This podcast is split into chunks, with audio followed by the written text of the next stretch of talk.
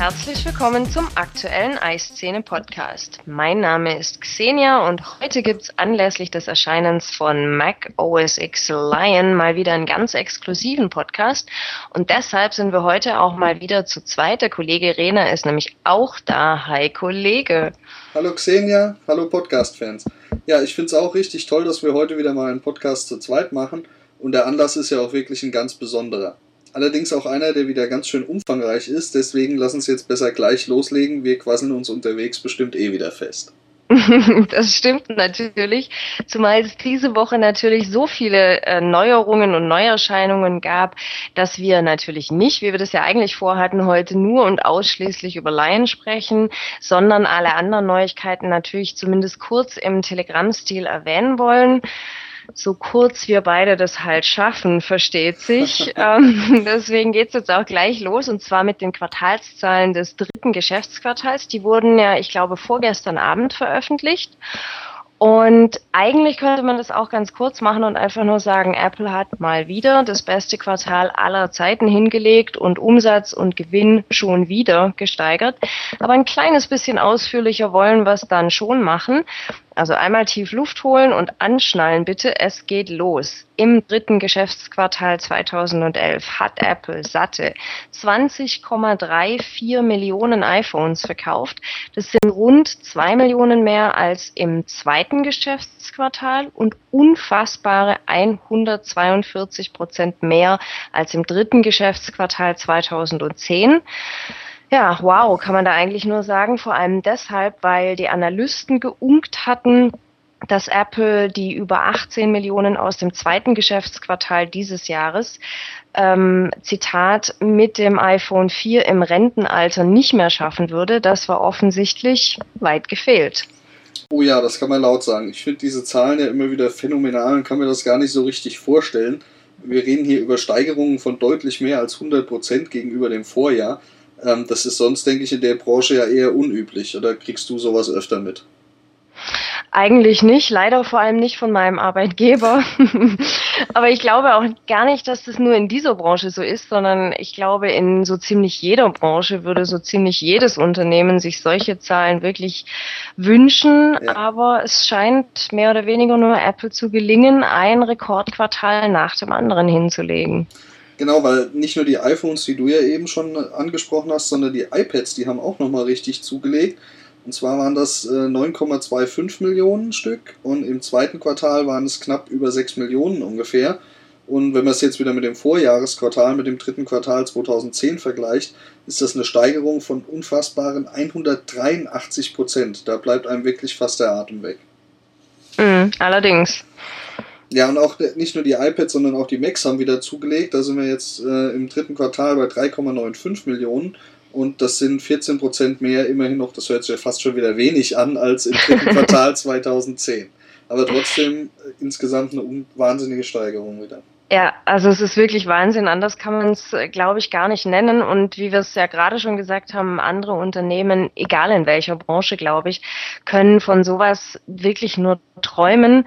Und ich glaube, angesichts der Rekordzahlen kann Apple es wahrscheinlich auch verschmerzen, dass nur in Anführungszeichen 7,54 Millionen iPods verkauft wurden. Das sind tatsächlich nämlich 20 Prozent weniger als im dritten Geschäftsquartal 2010. Aber wie gesagt, ich glaube, Apple kann das ganz gut verschmerzen und ich glaube auch, dass man sich bei Apple durchaus bewusst ist, dass das iPhone und das iPad natürlich so langsam dem iPod auch ein bisschen den Rang ablaufen. Wie sich die Zahlen im Einzelnen auf die verschiedenen iPods verteilen. Das weiß man leider nicht. Ich persönlich könnte mir allerdings gut vorstellen, dass wahrscheinlich vor allem der iPod Touch vom iPhone und vom iPad ja mehr oder weniger kannibalisiert wird. Ähm, aber ich denke, wie gesagt, Apple kann damit, glaube ich, ganz gut leben. Insgesamt hat Apple einen Umsatz von 28,57 Milliarden US-Dollar und einen Nettogewinn, netto wohl bemerkt, von 7,79 Milliarden US-Dollar erzielt und damit also den Umsatz, ja, also wirklich, man, man kommt aus den Superlativen eigentlich gar nicht ja, mehr raus. Ja Der Umsatz wurde im Vergleich zum Q3 2010 damit um 82 Prozent und der Gewinn um wieder unfassbare 125 Prozent gesteigert. Das finde ich vor allem deshalb wirklich extrem beachtlich, weil der Gewinn nochmal deutlich höher gestiegen ist als der Umsatz und das sieht man ja auch nicht alle Tage.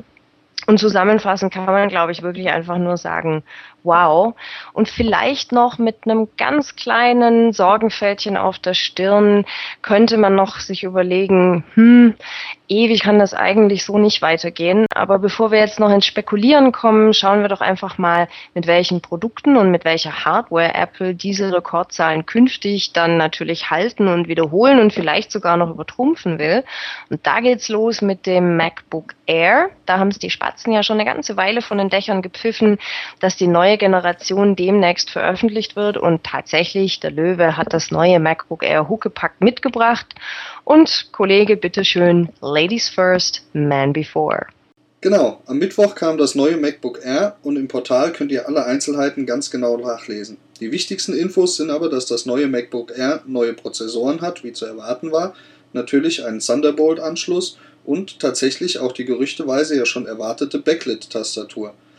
Mir selbst ist das Air ja ein wenig zu nah am iPad, das ich auch rege in Gebrauch habe, um für mich wirklich von Nutzen zu sein. Wie siehst du das denn? Mir geht es eigentlich ganz genauso. Ich bin ja auch eingefleischter iPad-Nutzer mittlerweile und ich finde einfach für gemütliches Surfen auf dem Sofa gibt es nichts Bequemeres und Angenehmeres als ein Tablet. Insofern habe ich da schon mal keinen Bedarf für ein MacBook Air. Bei mir kommt noch dazu, dass ich beruflich Zwangs-Windows-Nutzer bin. Das heißt, wenn ich beruflich unterwegs bin, dann habe ich natürlich einen Windows-PC dabei. Also wäre das auch kein Einsatzgebiet für das MacBook Air. Und für privat zu Hause muss ich sagen, da möchte ich dann schon ein bisschen was Größeres, vor allem auch mit einer größeren Festplatte. Was ich allerdings wirklich klasse finde, ist, dass diese Blacklit-Tastatur, also die von unten beleuchtete Tastatur jetzt wieder da ist, weil es hoffentlich nämlich ähm, darauf hoffen lässt, dass Apple diese Blacklit-Tastatur dann auch künftig wieder in anderen MacBooks und im MacBook Pro verbaut. Ich zum Beispiel habe nämlich noch das alte MacBook Pro, das noch diese Blacklit-Tastatur hat. Und wenn vielleicht Ende diesen Jahres oder nächstes Jahr dann mal ein neues MacBook ansteht, dann muss ich sagen, würde mir, glaube ich, schon die beleuchtete Tastatur extrem fehlen. Und deswegen finde ich das klasse, dass die jetzt wieder da ist und hoffe, dass es die dann auch in anderen Mac-Modellen künftig wieder gibt. Das kann ich dir nur zustimmen. Und ich sehe schon, Kollege, wir sind schon wieder auf dem besten Weg, uns zu verplappern. Deshalb machen wir jetzt ganz schnell weiter mit dem Mac Mini. Ach so, nee, halt. Eine nicht ganz unwichtige Info natürlich noch zum MacBook Air. Das gibt's, wie vorher auch schon, mit 11 und mit äh, 13 Zoll Display und zwar ab 949 Euro. Damit jetzt aber dann wirklich auch zum Mac Mini, der wurde nämlich auch gleich aktualisiert, hat jetzt wenig überraschend natürlich auch den Thunderbolt-Anschluss, neue Grafik, neue Prozessoren und natürlich auch Lion. Und den Mac Mini gibt's ab 599 Euro. Und wenn ich ganz ehrlich bin, fällt mir ausnahmsweise sonst eigentlich gar nicht viel ein, was ich dazu sagen könnte. Ich muss nämlich gestehen, dass ich mich noch nie wirklich mit dem Mac Mini beschäftigt habe und dementsprechend wenig weiß ich eigentlich auch über ihn. Fällt dir noch irgendwas ein? Nein, auch ich muss gestehen, dass der Mini bei all den Neuerungen diese Woche meine Aufmerksamkeit nur ganz, ganz am Rande abbekommen hat. ähm, das nächste Hardware-Upgrade, das wir auf unserer Liste stehen haben, interessiert mich nämlich ein bisschen mehr. Und zwar hat Apple nämlich zeitgleich mit Lion, dem MacBook Air und dem Mac Mini das weltweit erste Thunderbolt-Display veröffentlicht. Das ist stattliche 27 Zoll groß und nicht nur via Thunderbolt als Display an den Mac anschließbar, sondern im Grunde ist es auch gleich noch eine integrierte Dockingstation. Ähm, das hat nämlich auch Ethernet, Firewire und USB-Anschlüsse, an denen entsprechend diverse Geräte angeschlossen werden können und auf die man dann vom Mac aus zugreifen kann. Innerhalb der nächsten Ta 60 Tage soll das Thunderbolt Display dann in die Stores kommen und zwar für 999 Euro. Na Kollegin, ist das was für dich? Ganz ehrlich, nö. Das Display an sich ist bestimmt klasse, keine Frage. Aber für das, was ich mit dem Mac mache privat, ist es ja überdimensioniert und schlichtweg auch einfach zu teuer. Als Dogging Station brauche ich es nicht. Und als reines Display ist es, wie gesagt, einfach viel zu teuer. Aber wie sieht's denn bei dir aus? Hast du das Scheckbuch schon gezückt? Ja, noch nicht so ganz. Ähm, ich muss schon sagen, also Apple Display steht bei mir schon länger auf der Wunschliste, ähm, weil ich die Desktop-Rechner eigentlich komplett aus Wohnung und Büro verbannt habe und nur noch mit MacBook Pro arbeite. Äh, und für grafiklastige Arbeiten oder auch das ein oder andere Spielchen nach Feierabend ist mir das 15 Zoll Display dann doch ein bisschen zu klein. Äh, bisher hätte ich mich da auf das Cinebar Display eingeschossen. Äh, mit der Vorstellung vom Thunderbolt Display haben sich meine Planungen ein bisschen geändert.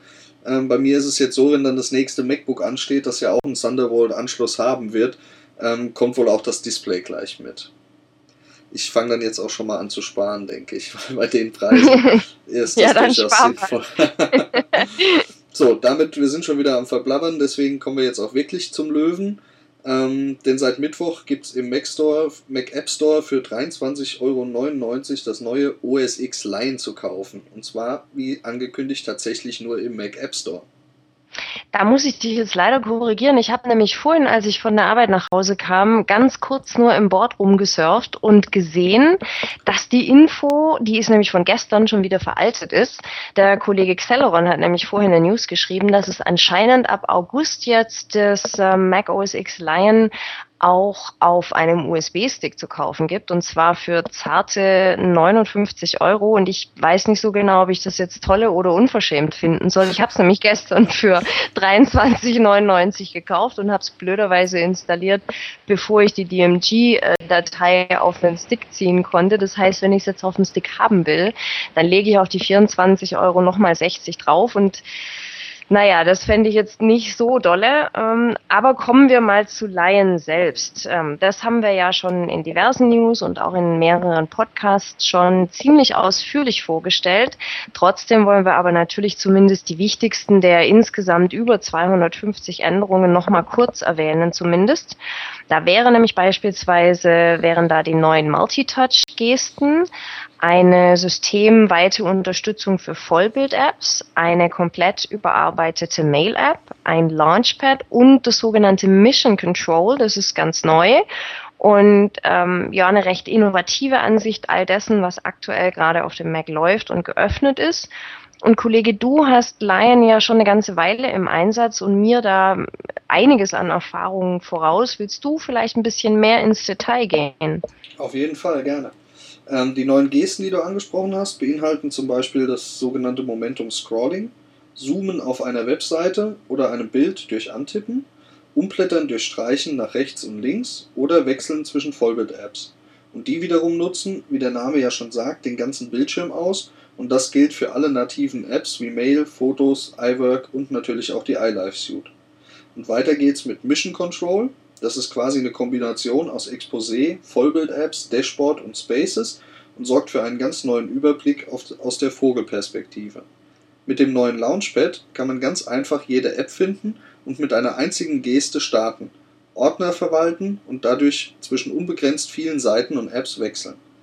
Und dann natürlich noch die Mail-App, die komplett neu gestaltet wurde, eine Konversationsfunktion zum Gruppieren hat und zudem mit einer verbesserten Suchfunktion kommt und auch die Unterstützung von Microsoft Exchange ist nun nativ integriert. Das ist ja schon eine ganze Menge, aber natürlich noch lange nicht alles. Wie gesagt, insgesamt sind es über 250 ähm, Änderungen und Neuerungen.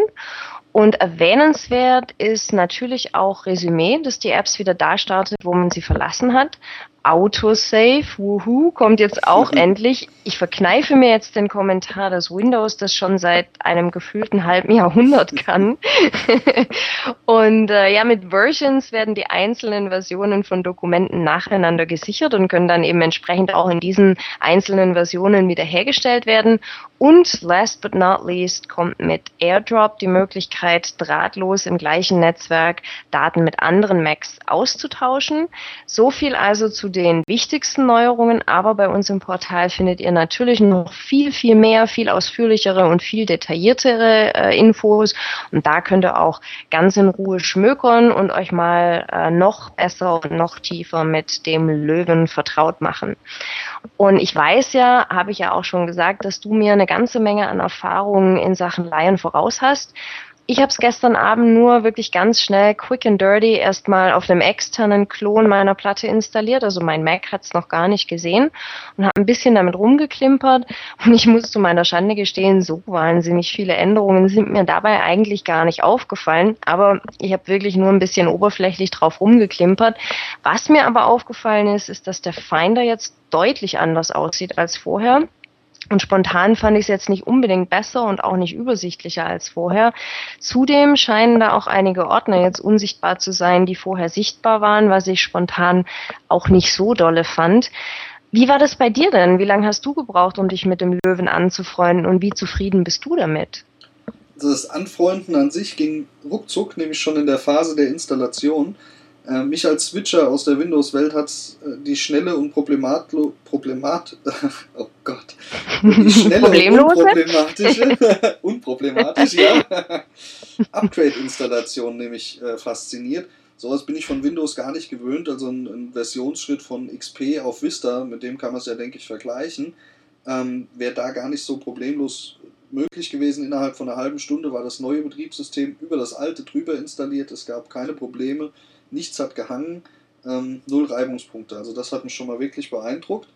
Ähm, dann die neuen Gesten und Bedienelemente, die machen das Arbeiten, ja, ähm, um es mit Apples Superlativen zu sagen, viel natürlicher und äh, unglaublich beeindruckend. Ähm, wenn man jetzt so Sachen wie das mit der neuen Scrollrichtung zum Beispiel nimmt, das ist am oh. Anfang Furchtbar. ich, das, war das, erste, das war das Erste, was Echt? ich wieder ausgestellt habe. Nein, habe ich gar nicht. Gib dem, gib dem mal eine Chance. Ich finde das so genial. Ich muss sagen, ich bin es halt durch iPad und iPhone einfach schon gewöhnt. Und habe das mittlerweile, also es ging wirklich innerhalb von einem Tag oder so, ähm, hat sich das richtig, ja, hat man das richtig übernommen und verinnerlicht und mittlerweile läuft das automatisch, so dass ich andersrum schon das Problem habe, wann immer ich auf Windows wechseln muss, äh, dass ich dann natürlich falsch rumscrolle. Siehst du, und ich arbeite zehn bis zwölf Stunden am Tag mit Windows, deswegen werde ich, glaube ich, wirklich diese Scrollrichtung beibehalten. Und beim iPad zum Beispiel, da habe ich überhaupt keine Probleme. Da finde ich es tatsächlich absolut natürlich, in die Richtung zu scrollen. Ganz ehrlich gesagt, ist mir gerade erst, als du es aufgefallen hast, äh, als du als du es gesagt hast, ist mir aufgefallen, oh Mensch, er hat ja recht, beim iPad scrollt man ja genauso. Ähm, und da finde ich es auch wirklich total natürlich, aber auf dem Mac gestern, also nee, das ging gar nicht, das habe ich direkt ausgestellt. Ja, aber ich habe dich unterbrochen, entschuldige. Kein Problem, vielleicht gibst du äh, dem Scrollen einfach nochmal eine Chance. Aber auch ich habe natürlich ein paar Features, die mir nicht so prickelnd gefallen. Äh, das ist zum Beispiel die von dir angesprochene Resume-Funktion. Ähm, oder besser gesagt nicht die Funktion an sich, sondern ihre doch sehr beschränkten Konfigurationsmöglichkeiten. Äh, man kann sie ja nur an- und abstellen in der Systemsteuerung. Es gibt da zwar Workarounds, wie man sich das für einzelne Apps, äh, Apps einstellen kann, aber ähm, ich nutze sehr häufig Vorschau für PDF-Dokumente und ähnliches. Und da habe ich es noch nicht geschafft, diese Funktion abzuschalten. Und jedes Mal, wenn ich die Vorschau wieder öffne, wenn ich auf irgendein Dokument doppelt klicke, öffnen sich die letzten 20 Dokumente. Und das äh, oh. ist doch ein bisschen nervig. Ähm, wenn hier von euch einer einen Tipp hat, wie man das bei der Vorschau-App abschalten kann, ich freue mich wirklich über jede PN. Das nervt mich richtig. Ähm, aber im Großen und Ganzen kann man sagen, ich bin mit dem Löwen äh, glücklich und zufrieden und bin froh auch, dass er den Leoparden jetzt von meiner Festplatte schon vollständig verdrängt hat. Ein Wermutstropfen sollten wir aber vielleicht doch noch ansprechen. Ähm, und zwar können unter Laien die meisten aktuellen NAS-Geräte nicht mehr funktioniert werden, also nicht mehr genutzt werden, zumindest zur Time Machine-Sicherung. Das liegt daran, dass Apple nun seinen seit zwei Jahren eingeführten Netzwerkstandard ähm, völlig umgesetzt hat und für die Implementierung auf den Netzlaufwerken das, äh, das lizenzpflichtige NetterTalk 2.2 benötigt wird. Und somit muss jetzt bei mir erstmal eine USB-Platte die DiskStation ersetzen, bis Synology hier nachgebessert hat. Ich hoffe, das dauert nicht allzu lange. Wie sieht es denn bei dir aus, Kollegin? Du bist ja auch betroffen, oder? Ja, leider. Und äh, bei mir ist nicht nur die Time Machine Sicherung betroffen. Ich habe äh, gerade erst seit ein paar Wochen eigentlich einen NAS von Western Digital. Der wird zwar noch erkannt, wie gesagt, momentan habe ich den Lion ja noch nicht auf meinem Mac, sondern nur auf einem externen Klon. Und ähm, NAS wird zwar noch erkannt, aber ich kann mich nur noch als Gast einloggen und nicht mehr als Admin. Das heißt, ich habe eigentlich überhaupt keinen Schreibzugriff mehr drauf. Time Machine funktioniert natürlich sowieso nicht. Und du hast ja schon erklärt, woran das liegt, nämlich an der äh, jetzt nötigen Verwendung von NetAtalk 2.2 in der Lion-Version von Time Machine. Und NetAtalk 2.2 ist jetzt eben lizenzpflichtig. Das heißt im Klartext, die Hersteller können das auch gar nicht mit einem einfachen Firmware-Upgrade wieder fixen, sondern sie müssen sich wirklich natürlich kostenpflichtig für NetAtalk 2.2 lizenzieren lassen. Und äh, im Grunde hat man da als Endkunde im Moment, ja, sieht man eigentlich nur eine lange Nase und kann nur darauf hoffen, dass der Hersteller des NAS, den man eben, wie ich jetzt zum Beispiel gerade vor ein paar Wochen gekauft hat, dass der sich lizenzieren lässt und alles in allem momentan natürlich keine sehr erfreuliche Situation und für mich auch definitiv mit der Hauptgrund, warum ich Mac äh, oder warum ich auf meinem Mac den Lion momentan noch nicht haben will, sondern erstmal nur auf einem externen Klon, bis ich wirklich sicher weiß, dass alles funktioniert. Denn ich habe natürlich jetzt nicht unbedingt Lust, meinen NAS direkt wieder zu verkaufen und mir dann für zarte 479 Euro äh, eine Time Capsule zuzulegen. Also es wäre schon schön, wenn die Hersteller sich da lizenzieren lassen würden und ähm, man dann auch meinetwegen auch mit ein paar Wochen Verzögerung, aber irgendwann dann auf jeden Fall den eigenen NAS wieder nutzen könnte. Ja, also wie du schon gesagt hast, das ist eine sehr ärgerliche Situation für alle Nutzer von Netzwerkspeicher. Und ich hoffe auch wirklich nur, dass die Hersteller hier schnell nachbessern. Und ja, böse Zungen würden jetzt halt sagen, die hatten schon zwei Jahre Zeit dafür. Und ich muss ganz ehrlich sagen, ähm, ich habe damals, meine Diskstation ist schon ein bisschen älter, extra darauf geachtet, dass in der Produktbeschreibung stand, dass er sowohl für die Mediathek genutzt werden kann, was ich zum Glück nicht mache, die liegt noch auf dem MacBook, als auch für Time Machine. Und ja, komme ich jetzt so ein, so ein bisschen veräppelt vor, weil da einfach Tatsachen äh, hingestellt wurden, die halt nicht so sind. Aber mhm. gut, wie gesagt, ich, ich hoffe, dass die da schnell nachbessern und ich denke auch, sie werden das tun, ähm, da NetterTalk ja doch ein relativ weit verbreiteter Standard ist. Also ich denke nicht, dass sie jetzt da komplett umswitchen auf was anderes ähm, sondern bin da wirklich guter Dinge. Damit jetzt aber. Eins, ja. Sorry, eins fällt mir gerade noch ein. Äh, es gibt einen Hersteller, habe ich vor ein paar Tagen gelesen, der ist schon zertifiziert. Der hat wohl auch in der Vergangenheit NetTalk schon finanziell unterstützt. Das ist Netgear. Also wer ein Netgear NAS zu Hause hat, der kann wohl tatsächlich berechtigt hoffen, dass es da sehr zeitnah ein Firmware-Update gibt, das dann auch NetTalk 2.2 beinhaltet. Alle anderen wie du und ich müssen halt noch ein bisschen warten und hoffen. So ist es. Jetzt aber endgültig genug vom Löwen und den Wellen, die er geschlagen hat. Denn zum Schluss haben wir noch eine News in eigener Sache und die betrifft unsere Podcasts. Ganz genau. Und die werden sich künftig nämlich ein bisschen verändern. Wir haben festgestellt, und ich glaube, man merkt es auch, dass wir beide an den gemeinsamen Podcasts wirklich richtig, richtig viel Spaß haben. Und zum Glück, glaube ich, haben nicht nur wir beide daran richtig viel Spaß, sondern ihr auch, unsere Zuhörer. Das ist zumindest das, was wir an Feedback von euch bekommen. Und deswegen haben wir uns entschieden, die Podcasts künftig immer gemeinsam zu machen, wenn es denn zeitlich irgendwie geht.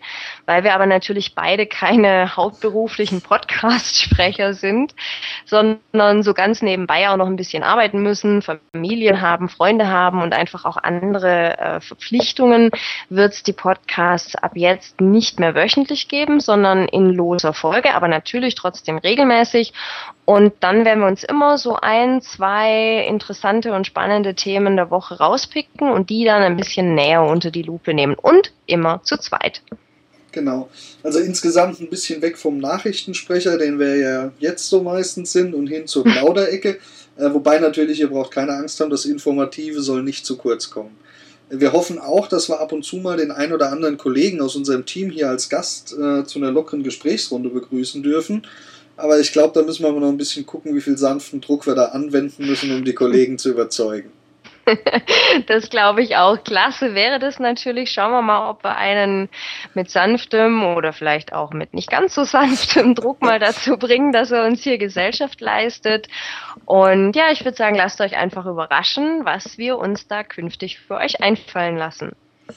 Ja, und äh, damit wären wir auch schon wieder am Ende des Hörbuchs. Und nein, der nächste Teil liegt noch nicht in eurer Audible-Bibliothek für euch bereit. Den müssen wir nämlich erst noch sprechen.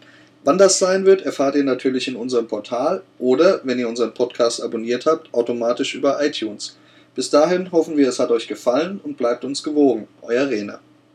Und eure Xenia.